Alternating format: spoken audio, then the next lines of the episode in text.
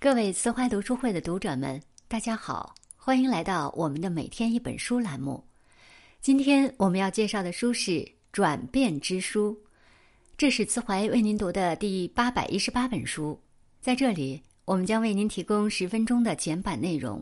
想要查阅每天一本书的详解版，请您点击文章顶部的图片，进入每天一本书小程序收听，让你更好、更完整的把握书中精华。人生总会遭遇各种转变、各种变化，有的突如其来，有的蓄谋已久，有的是天灾人祸，有的是人生的枷锁。只有及时调整好自己的内心，和过去的自己告别，我们才能妥善安置自己。正如这本《转变之书》告诉我们的，本书的作者威廉·布瑞奇毕业于哈佛大学和哥伦比亚大学，在大学里教过美国文学。后来转行成为心理成长导师，是《华尔街日报》曾评选出的全美十大最重要的成长导师之一。这本《转变之书》是他最受肯定的作品之一，出版三十余年来广受读者欢迎，曾获选为史上重要的五十本成长经典，是美国历年来最畅销的成长书之一，帮助了数以万计的读者顺利度过人生的难关。通过阅读这本书，你会收获积极的转变之道，摆脱转变之中的痛苦和焦虑，遇见新的自己。接下来，让我们一起走进这本书。转变的四个法则，在我们的人生中，转变可以分为两类：第一类是从童年走向成年，从依赖走向独立的转变；第二类是我们在三十岁左右开始寻找自身定位。寻求真实自我的转变，这个过程被称为“三十之变”。在这个阶段，我们的事业、家庭、婚姻状态、内心世界都会发生巨大的变化。我们会开始思考人生是怎么回事，我们为什么活着？在二十世纪七十年代初，作者经历了一次巨大的转变。他放弃了稳定的教师工作，把家搬到了乡下，并且开设了一个关于转变的课程。在这个课程的教学过程中，作者逐渐总结探索出了转变的四条基本法则。转变法则的第一条：当你处于转变之中的时候，你会发现自己在用新方法做旧的事情，比如。作者在转变课程中采取了与之前传统课程截然不同的教学方法。他让所有学员讲述自己的问题和困惑，然后共同探讨。经过讨论，他们发现，不管是开启新工作的年轻人、刚开始当妈妈的女人，还是开始思考人生的未婚男女，都会处于这样一个阶段。虽然没有摆脱旧的生活。但已经开始用新的方法来替代以往的习惯了。转变法则的第二条：每一个转变由一个结束开始。举个例子，一位全职妈妈终于决定不再当家庭主妇，摆脱家务和孩子的束缚。为此，她找了一份兼职工作，离开了家庭。在拿起新东西之前，我们必须要放下旧的。只有离开了旧的生活，才能给新的机遇腾出空间。这个家庭主妇以为自己可以摆脱原来的角色，但是工作后，她发现，原来并不是孩子离不开她，而是她离不开孩子。她无法开始独立的生活，心里非常的崩溃，很难接受自己作为员工的新身份。这也就涉及了转变法则的第三条。虽然直面结束会对自己大有帮助，但是你会在心理上去抵触所有的结束，仿佛这是生死攸关的事情。新身份的陌生感让我们产生了抵触情绪，好像如果改变了，天就会塌下来一样。简单来说，我们会不知道自己是谁。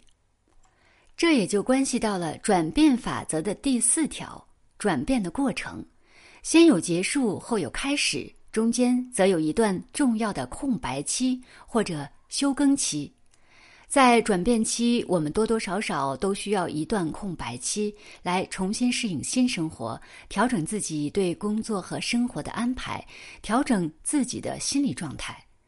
对于身处转变之中的我们来说，了解这四个原则，可以让我们在转变的不同阶段，对自己的现状和困境有一个客观的认识。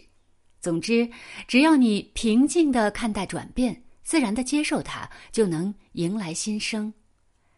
结束就是一个清理的过程。了解了转变的四个法则后，我们知道，像抵触、焦虑这些痛苦的负面情绪，都是转变中必然会发生的。那么，我们应当怎样面对这些痛苦？又该如何开启新的人生呢？这里就需要我们对于转变的过程有一个宏观的认识。在这本书中，作者将转变的过程分为三步：结束、过渡期和全新的开始。我们先来看看最初也是最关键的一步——结束。很多人在面临结束时会非常痛苦，想要回避和否认，拒绝面对现实。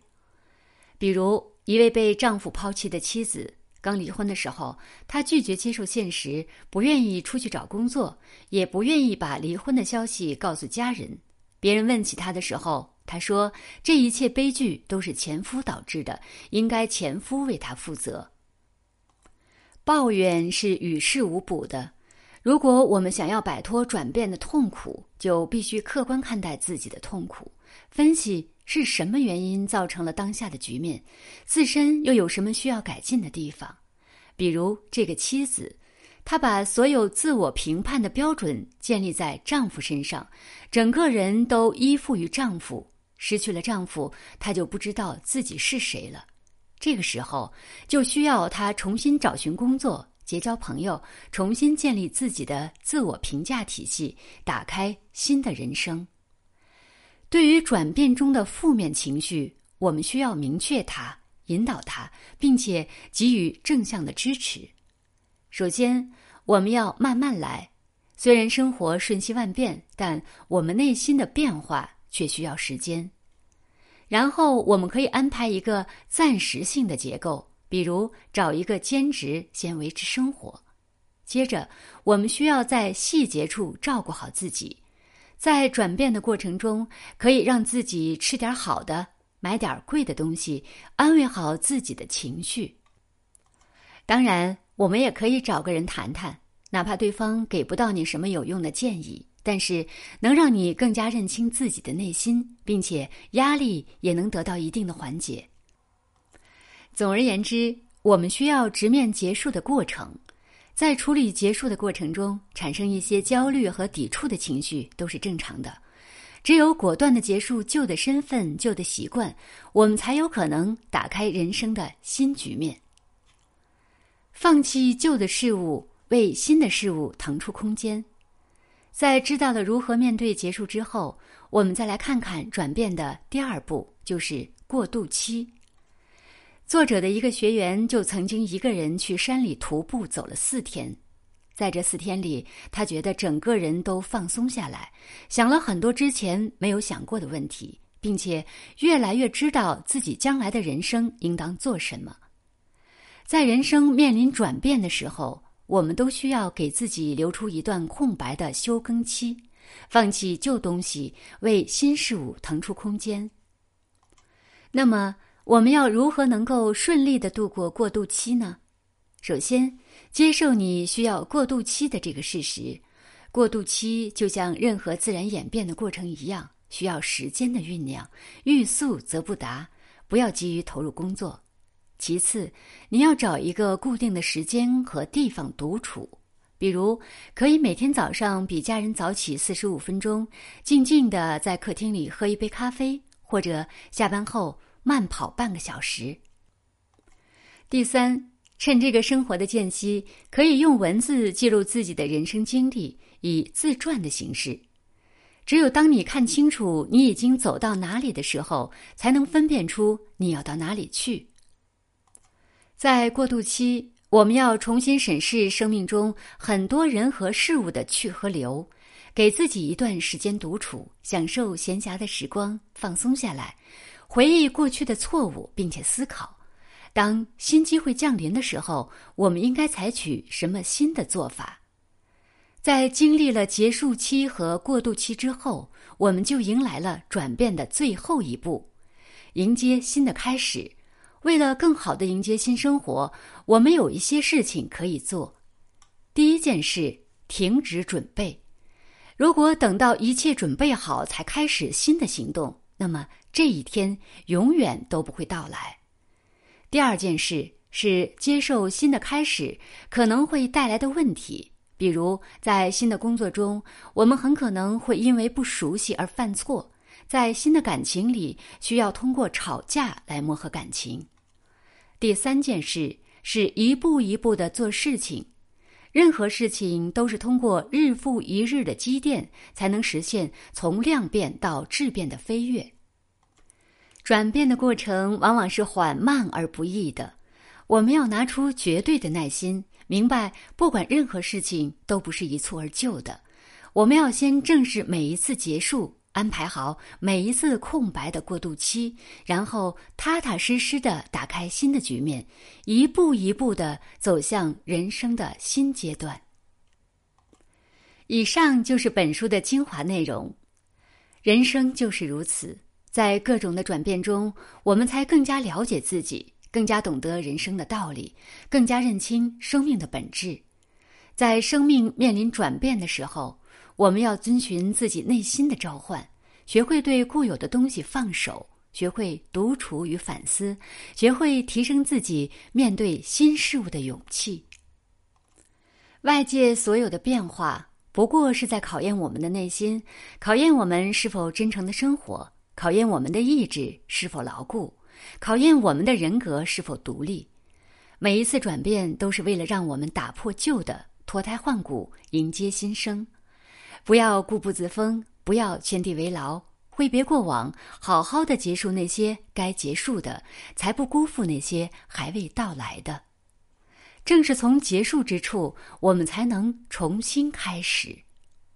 好了，今天的分享就到这里。以上的内容为每天一本书的简版，查阅详解版，欢迎点击文末图片进入慈怀每天一本书小程序收听。